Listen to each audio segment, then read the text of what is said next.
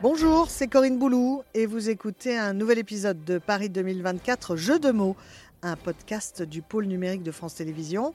Les mots de nos invités ont une résonance particulière à l'évocation des Jeux Olympiques, encore plus avec les prochains JO à Paris en 2024. Alors laissez-vous prendre au jeu avec eux des jeux à domicile, des mots à découvert pour des bleus dans les jeux. Bienvenue et bonne écoute.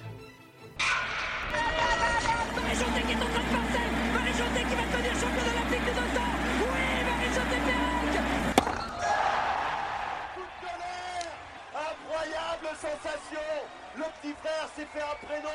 Florent Manodou, champion olympique. Et l'or qui pleure.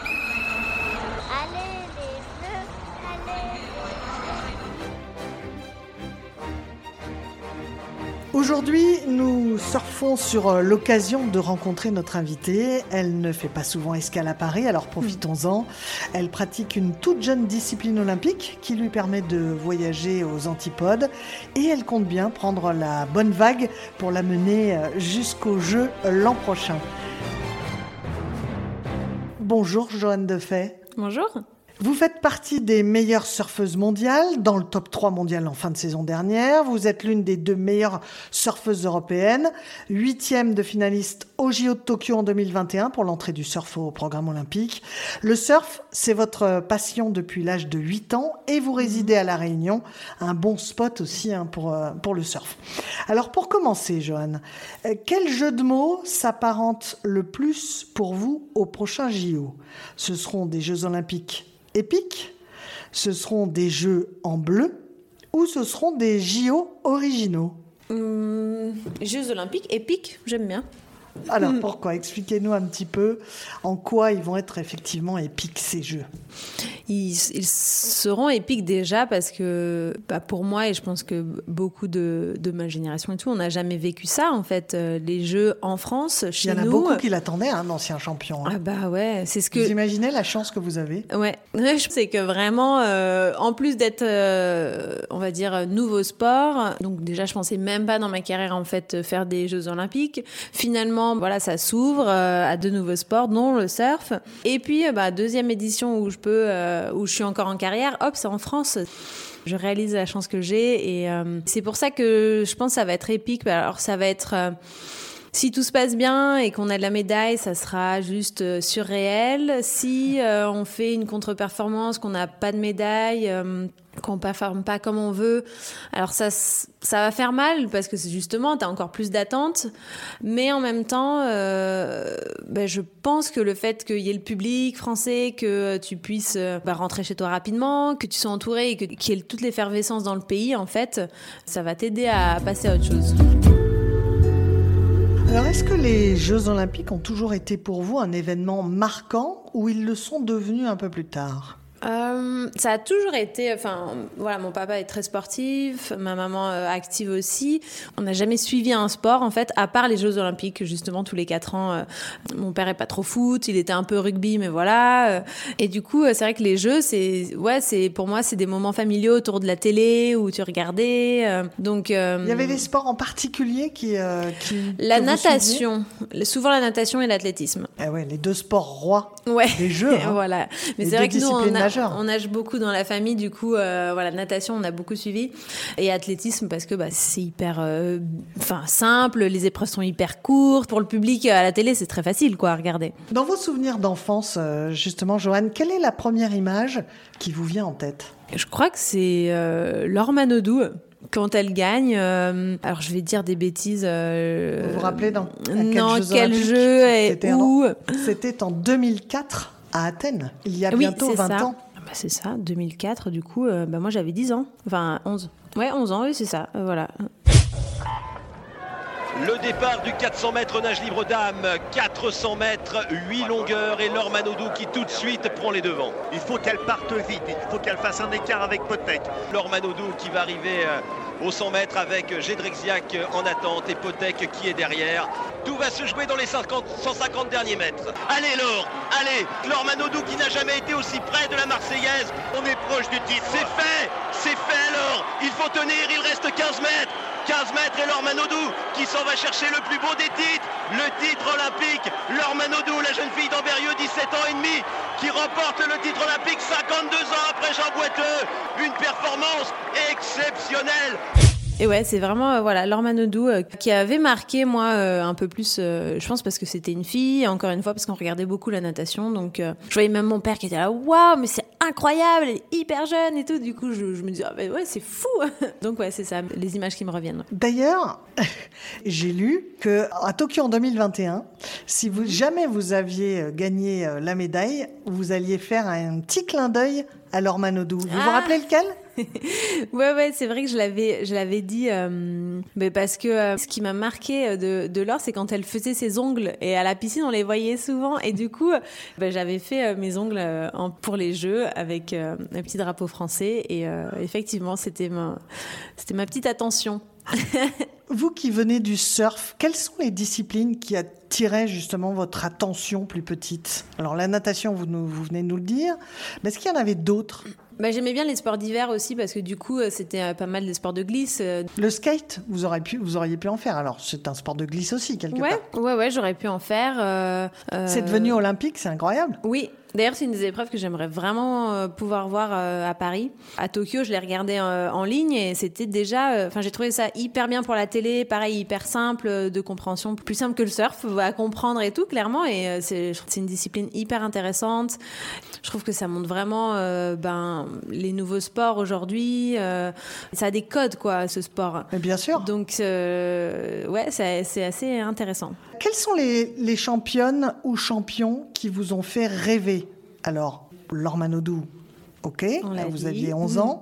Euh, Est-ce qu'il y en a d'autres comme ça qui vous viennent euh, en tête et, et qui vous ont impressionné? Ça va être un peu cliché, mais euh, Martin Fourcade euh, a été euh, hors norme. Enfin, moi, en étant athlète, je sais très bien le, le travail que ça demande, les capacités et, et, ben, et sa discipline, c'est juste euh, hors norme. Donc, euh, euh, ouais, vraiment, euh, Martin Fourcade, ça m'avait impressionné. Euh, Et toute petite, vous n'aviez pas des posters de champions euh, dans votre chambre ou- Non. Des fois, j'ai l'impression que j'ai un, peu vécu dans ma petite bulle à La Réunion, mon, mon petit milieu de surf, euh, des fois, et que justement, en plus, en ayant grandi et évolué dans le milieu du surf, comme on le disait, c'est un milieu très anglo-saxon, puis c'était pas du tout au jeu, en fait, avant. Donc, euh, pour être professionnel et avoir une carrière, fallait euh, aller aux US, en Australie, etc. Et c'est vrai que le, le milieu du sport français, en tout cas, bah, moi, je l'ai pas forcément vécu et côtoyé parce que j'étais aux quatre coins du monde, assez jeune. Donc, j'ai eu un parcours un peu différent. Et plus récemment, quels sont les, les exploits qui ont pu retenir votre attention, justement? Est-ce que vous avez des noms, des images qui vous reviennent Parce que quelqu'un comme Usain. Bolt, C'est sûr que Usain Ou Michael Bolt, Phelps. euh, complètement. Et puis Michael Phelps, il a aussi toute une histoire euh, quand il parle de santé mentale, ça vous parle, ça, hein, Johan Bien sûr, c'est hyper intéressant. Enfin, ouais, intéressant. Et je me suis toujours, moi, ça a été un de mes points fermes où j'ai dit, mais moi, j'ai besoin de savoir euh, si je suis heureuse sans le surf, en fait, sans ma pratique, de savoir que les gens m'aiment sans que je sois championne de surf.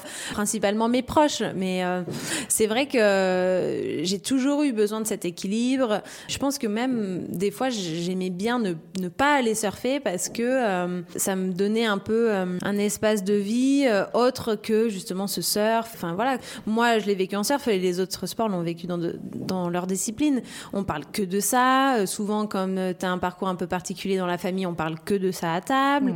Euh, les gens que tu croises dans la rue te parlent de ça. Ou là, pour ma blessure, je le vois, euh, tout le monde s'inquiète de ça. Enfin, c'est parce que c'est notre euh, notre corps, c'est notre métier. Euh, Enfin, c'est quelque chose de différent. Du coup, euh, c'est vrai que c'est tout le temps dans ta tête et des Et fois. vous pouvez comprendre les tourments d'un Michael Phelps Ah donc, bah ouais, clairement. Et puis, et puis qu'il a euh, évoqué euh, effectivement le- après sa carrière. La natation aussi, on, on en a souvent entendu parler à la natation quand même, parce que c'est un sport qui demande énormément de temps, énormément d'entraînement, qui est très répétitif. Donc euh, c'est vrai que tout ça, c'est beaucoup de sacrifices de la part des athlètes. Et les autobiographies d'athlètes et tout, j'a- j'adore les lire. J'ai lu celle de Lindsey Vonn aussi, elle qui s'est beaucoup euh, blessée, de mais qui était, voilà, qui est revenue encore plus forte, qui a un mental d'acier. Enfin, mais bon, chacun a ses histoires en fait, euh, ou ses, ses tourments et son chemin et, et évolue comme il peut. Mais euh, non, c'est toujours des histoires euh, hors normes, quoi. Et si vous aviez l'occasion, Johan de fait, de revoir une ou plusieurs finales olympiques euh, des d'été, hein, euh, des Jeux d'été. Euh, quelle serait-elle? Oh, c'est dur. dur, hein. Ouais, c'est dur. Il y a tellement de, de moments. Alors, celle de l'or, j'aimerais bien la, la regarder. C'est euh, c'est chouette. Bon, on connaît le résultat. euh, Enfin, on les connaît tous de toute manière. Mais euh, à Tokyo, euh, la finale de skate qui était hyper intéressante chez les jeunes. Ah, c'est du lourd. Très très lourd. Plutôt origomé. Et voilà, 9,30. 9,30, il est euh, bien sûr en tête avec 37,18. Pour l'instant, il tient une médaille d'or. Il reste encore 4 skateurs. Allez Vincent, Allez Vincent, maintenant, là, il faut, tout sortir donner. un score à 9 là, pour aller chercher une médaille. Allez Vince. Ça passe, ça passe Yes Vincent Ah, il me fait plaisir Quoi qu'il arrive, il, il n'aura pas démérité Vincent Milou. 8,70. 8,70. Ah, il est il est au pied du podium Il est au pied du podium Oh là là C'est bien le skate parce que c'est hyper ouvert et euh, ils sont sur les côtés quand ils se quand ils se reposent, quand ils sont entre deux tours. Du coup, tu les vois. euh, C'était pas c'est pas autant fermé que dans d'autres sports. J'ai l'impression. Du coup, euh, c'est c'est intéressant à voir comment euh, bon ils rééchangent avec leur coach ou quoi euh, sur le bord. Donc ouais, peut-être voir la finale de de skate. Tiens, je demande à, à tous les invités de notre podcast Paris 2024 Jeux de mots comment ils vivent les grands événements sportifs? Euh, vous, vous êtes du genre à les vivre intensément comme si vous y étiez, ou vous les regardez avec beaucoup de calme? Plutôt intensément. ouais, ouais, plutôt intensément, surtout si je suis avec un peu de gens autour de moi et tout. On prend les paris, on... ouais, ouais, non. Vous êtes à fond. Ouais, ouais. bah, ce, qui est, ce qui est trop bien aussi des jeux, c'est que souvent. Enfin, c'est facile d'être pour quelqu'un, t'es pour le français. Donc, euh, c'est le côté vraiment chouette. euh, voilà, tu découvres des nouveaux sports, euh, tu es pour le français quoi qu'il arrive. On assume d'être chauvin. Voilà, c'est ça. Ah bah ouais, il faut. C'est hyper important. Alors le surf est devenu discipline olympique lors des derniers Jeux olympiques à, Tokyo. Quand l'annonce a été officialisée en 2015, quelle a été votre réaction? J'étais super contente, vraiment super contente parce que euh, le sport et, et les athlètes se, se professionnalisent vraiment. Fait Oui, tout- ça a pu surprendre hein, d'ailleurs Voilà, on que on ça devienne olympique. Ouais, ouais, ouais, clairement, on fait, on fait tout tout seul. Enfin, moi, j'ai jamais eu affaire à ma fédération, en fait. Euh, L'équipe de France, à l'époque, c'était le côté amateur de notre discipline, donc ça servait rien, entre guillemets, si tu voulais être surfeuse pro. Donc, euh, ça bouscule un peu tout, mais euh, en même temps, comme ça devient très professionnel, on a envie, en fait, que la discipline se démocratise, qu'elle parle à tout le monde faire comprendre en France, par exemple, le public français que ben moi je suis surfeuse professionnelle et c'est tous les jours de l'année en fait, comme un judoka, euh, comme euh, une Laure Manodou. Alors oui, c'est souvent dans des beaux endroits, sur des plages et ça, on a l'impression que je suis en vacances, mais mais non, c'est un vrai travail et, euh, et c'est pas que pour euh, juillet-août euh, justement un sport loisir quoi. Mais, mais justement, là, vous, vous nous dites votre amour des jeux, mais ça n'a pas été un crève-cœur de, choisir au départ une discipline qui était non olympique jusqu'à Tokyo en 2021 Bah pour être honnête, on, Vous n'y avez pas pensé Non, voilà, tu commences ton sport. euh, Moi, j'ai commencé à 7-8 ans. euh, je suis amoureuse de l'océan. euh, je suis, euh, j'habite sur une île entourée de, par l'océan. C'est l'élément que j'adore. Je me sens bien. Je me suis pas dit, ah bah non, mais alors si je vais pas faire les Jeux Olympiques, ça me va pas. Non, c'est pas venu dans mon raisonnement, mais c'était juste, c'est venu naturellement, quoi. Alors, vous n'étiez pas au village olympique de Tokyo, Mm. forcément, hein, en 2021, puisque le site olympique de surf se trouvait à une centaine de kilomètres de la capitale japonaise, dans la Ouais. province de Shiba, euh, pour les connaisseurs. Avez-vous Ouais. pu participer quand même à la cérémonie d'ouverture, ou c'était à distance entre vous sur votre site olympique? Alors, on a participé à rien du tout. C'était un peu étrange. bah, On va le rappeler, c'était à huis clos aussi, ces jeux. hein. Voilà, non, c'était très compliqué. Pour être honnête, euh, j'ai entendu beaucoup d'athlètes dire que c'était les, enfin pas les pires jeux, mais euh, ouais, il n'y avait pas d'ambiance parce que il y avait pas de public, euh, etc. Quoi. Donc, en termes d'accréditation, ça a été très compliqué. Nous, du coup, on était loin, effectivement, du village olympique. Je suis même pas allée, j'ai même pas eu le droit d'aller au village olympique, en fait. Ah ouais. Et du coup, à Shiba, on était dans un hôtel et on avait le droit d'être soit dans l'hôtel, soit dans le site euh, de compétition sur la plage. On avait une voiture, on n'avait pas le droit de s'arrêter euh, si on avait besoin d'eau ou quelque chose, soit, on pouvait pas s'arrêter en ville, quoi. Et euh, on était voilà, soit confiné à l'hôtel, soit sur le site de compétition.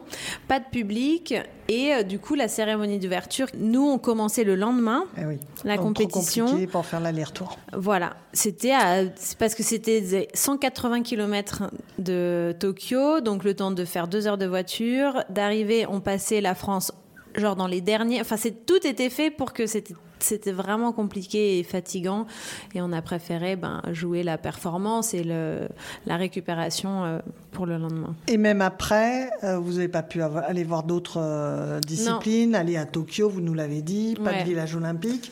Donc des jeux très, très, très particuliers. En- Ouais. En, en- en plus, pas de médaille. Ouais. Ça s'arrête dès les huitièmes de finale. J'imagine que Ouais, ouais, ouais. vous avez Non, envie que, euh, bah, de, de balayer tout ça avec une médaille à, à Paris 2024. Ouais, c'est sûr. C'était des jeux très différents. Encore une fois, c'était pas ce que j'avais imaginé. Mais bon, qui aurait pu imaginer à la situation? Euh, Du coup, euh, effectivement, je, je suis déjà contente d'avoir une deuxième chance bientôt. Et alors justement, la particularité du surf aux Jeux de Paris 2024, c'est qu'ils auront lieu à des milliers de kilomètres, là cette fois de la capitale, en Polynésie, du côté de Tahiti, dans l'océan Pacifique, euh, sur un site bien connu des surfeurs et surfeuses comme vous. Je vous laisse prononcer le nom de ce lieu mythique pour le surf. Alors, c'est le spot de Tehupo. Teupo, voilà, qui s'écrit T-E-A-H-U-P-2-O. Voilà, Ah. exactement. Euh, un tube, euh, comme vous dites, qui, qui peut atteindre, j'ai vu, euh, 6 mètres de hauteur et un diamètre de 4 mètres. Ouais. Euh, ce site de Teupo, Ouais. c'est un choix audacieux, risqué ou trop éloigné? C'est audacieux. Je pense que c'est audacieux. C'est pas plus risqué que ailleurs. C'est pas plus risqué qu'à Osegor ou quoi, parce que les conditions, euh, c'est toujours aléatoire. On ne sait pas ce que euh, l'océan va nous donner. C'est audacieux parce qu'effectivement, c'est loin. C'est audacieux parce que ça demande, à mon avis, beaucoup plus de travail que de le faire ici. Mais ça vaut le coup, je pense, parce que, euh, voilà, moi, j'ai grandi à La Réunion, je suis française, et bah, Paris, pour moi, c'est pas mon mode de vie, c'est pas ma façon de, de vivre, etc. Donc, de montrer, mine de rien, un peu la diversité que la France peut avoir par les, les dom-toms et euh, bah, comme Tahiti. C'est chouette, quoi. Je pense que pour le public étranger, c'est intéressant de, de voir ça. La vague de Teupo est juste incroyable. Donc, euh, ça peut être. euh, Parlez-nous de cette vague mythique là. En quoi elle est incroyable? Bah, Vous l'avez, vous, Ouais, vous bien l'avez surfé. Hein. Ouais, ouais, ouais. Est-ce qu'on y va quand même avec une boule au ventre? Ouais, ouais, ouais, un peu, bien sûr. C'est, ça dépend. euh, Tu t'habitues un petit peu, voilà, au fur et à mesure euh, de ton, de ton temps sur place, on va dire. Mais clairement, les premières fois où tu y vas, euh, t'es là, oh là là, j'espère quand même que c'est pas trop gros. Souvent, tu demandes à tout le monde, bon alors, euh, t'as vu une série? Alors, euh, c'est comment Donc, ouais, tu, tu prends des précautions, tu te mets mentalement dans la situation, voilà, pour être prête. Et puis, ben, c'est vrai que plus tu passes de temps là-bas, plus tu t'habitues. Et bon, c'est de plus en plus simple, mais bon, ça reste euh, une vague très difficile, c'est très creux. T'as pas le choix que de faire un tube, en fait, sauf si vraiment les conditions sont pas optimales, ben là les vagues sont un peu moins bien et tu peux essayer de faire des, des manœuvres, mais euh, généralement c'est vraiment qu'un tube. Voilà. Ça sera complètement différent de ce que vous avez connu au Japon. Ah ouais. Ah complètement. euh, Là, le public va. Enfin, c'est même pas le même sport limite. c'est là. Ah ouais. c'est vraiment euh, genre le meilleur surfeur de Tupou. C'est compliqué pour qu'il gagne à, Tokyo.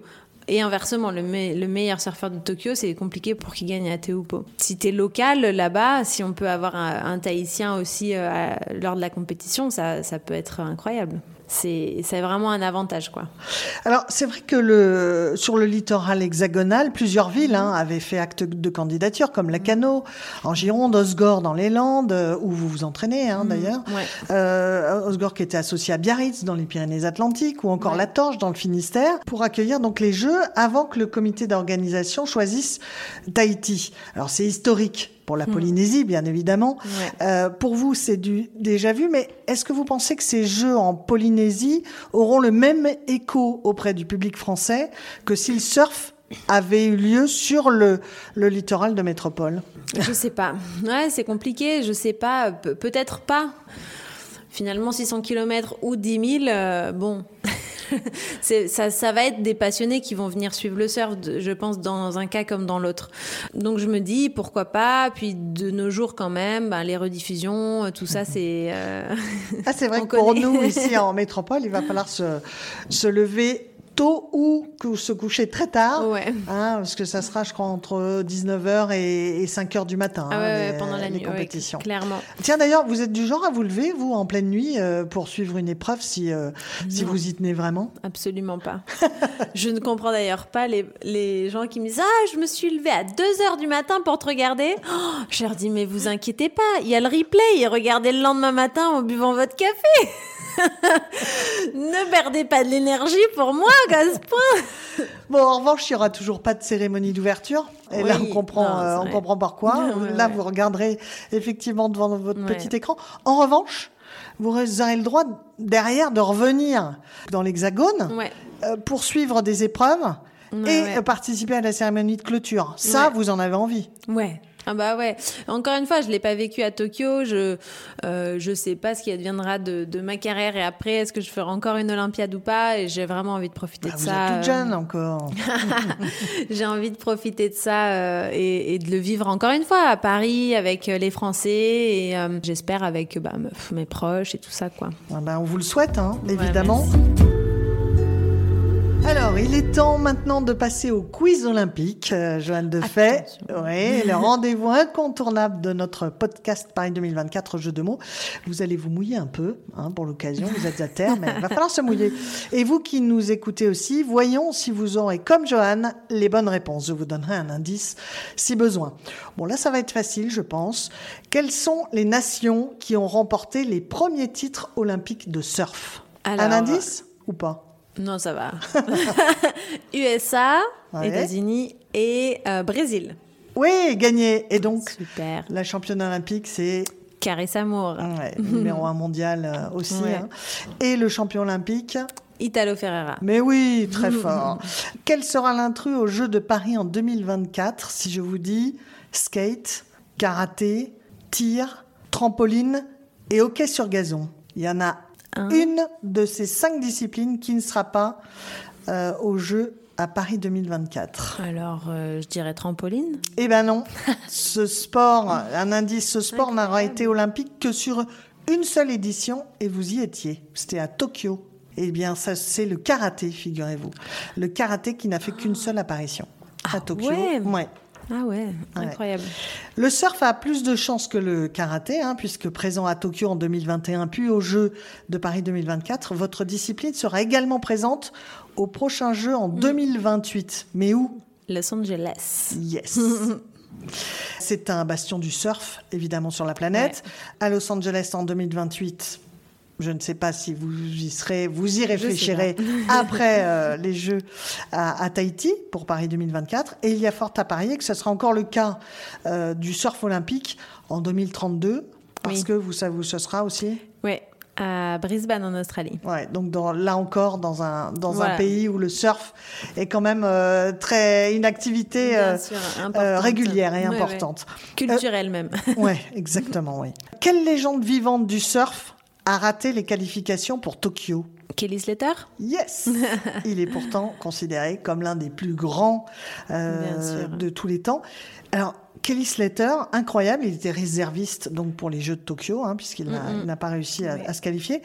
Il a 51 ans aujourd'hui et il vise encore, figurez-vous, une qualification, j'ai lu ça, hein, pour les prochains Jeux, Ouais, pour Tahiti. Ouais, ouais, il a dit qu'il prendrait sa retraite après les Jeux. Ça montre bien hein, l'importance quand même que peut revêtir les Jeux Ouais. euh, pour, euh, pour les surfeurs, pour que quelqu'un comme Kelly Slater, Mm. 11 fois champion du monde, qui a tout gagné, Ouais. euh, souhaite encore se qualifier pour une dernière fois à plus de 50 ans pour, des- pour des Jeux Olympiques. Il est incroyable. hein. Ah ouais, il En quoi est c'est une légende vivante, lui? Ben, il a dédié sa vie euh, au surf. Il a, il a eu une enfance un peu euh, compliquée, un papa alcoolique, une maman pas présente. Euh, il s'est un peu fait avec euh, ses frères. Euh, il vient de Floride, donc en surf. En Floride, il n'y a pas beaucoup de vagues, donc c'est un peu le petit Floridien à la base. Bon non, mais tu vas pas surfer pipeline, toi tu sais surfer que des petites vagues et tout. Et du coup, il s'est vraiment, euh, j'ai l'impression, bah, construit à, fond là-dedans. C'était son rêve, c'était sa vie, c'était sa façon de, de s'en sortir aussi. Il était sur le tour euh, mon année de naissance, en 93. c'est ouf. Euh, donc euh, c'est marrant. D'ailleurs, je me dis, moi, après Paris 2024, je vais voir, je vais faire une pause et on va voir. Et je dis, imagine, je prends ma retraite en même temps que Kelly Slater. C'est la honte quand même, faut que j'aille un peu plus loin. Alors, enfin, l'un des derniers temps forts avant le début des Jeux, Joanne, c'est le relais de la flamme olympique. Mm. La flamme visitera de nombreuses régions de France, mais aussi des territoires ultramarins. Vous résidez à La Réunion. Est-ce que la flamme olympique passera par votre île alors, j'ai pas la réponse, mais j'espère bien. Oui, ah, la Réunion accueillera bien le relais de la flamme. J'en ai eu euh, confirmation ah, par le COJOP, euh, le comité d'organisation des Jeux Olympiques et Paralympiques. Et voilà, c'est fini là-dessus. Merci Joanne Defay d'avoir posé votre planche de surf le temps euh, d'un jeu de mots pour nous faire partager votre passion dans cette préparation olympique qui s'apparente à une longue, longue vague jusqu'au jour J. Rendez-vous en juillet 2024 à Tahiti, donc. Exactement. Rendez-vous. je serai prête merci à vous. Au revoir, merci. C'était Paris 2024, Jeu de mots, un podcast de France Télévisions. N'hésitez pas à vous abonner pour ne rien manquer des prochains épisodes. Vous pouvez aussi retrouver d'autres contenus sur les JO et sur Paris 2024 en vidéo sur France.tv. À bientôt.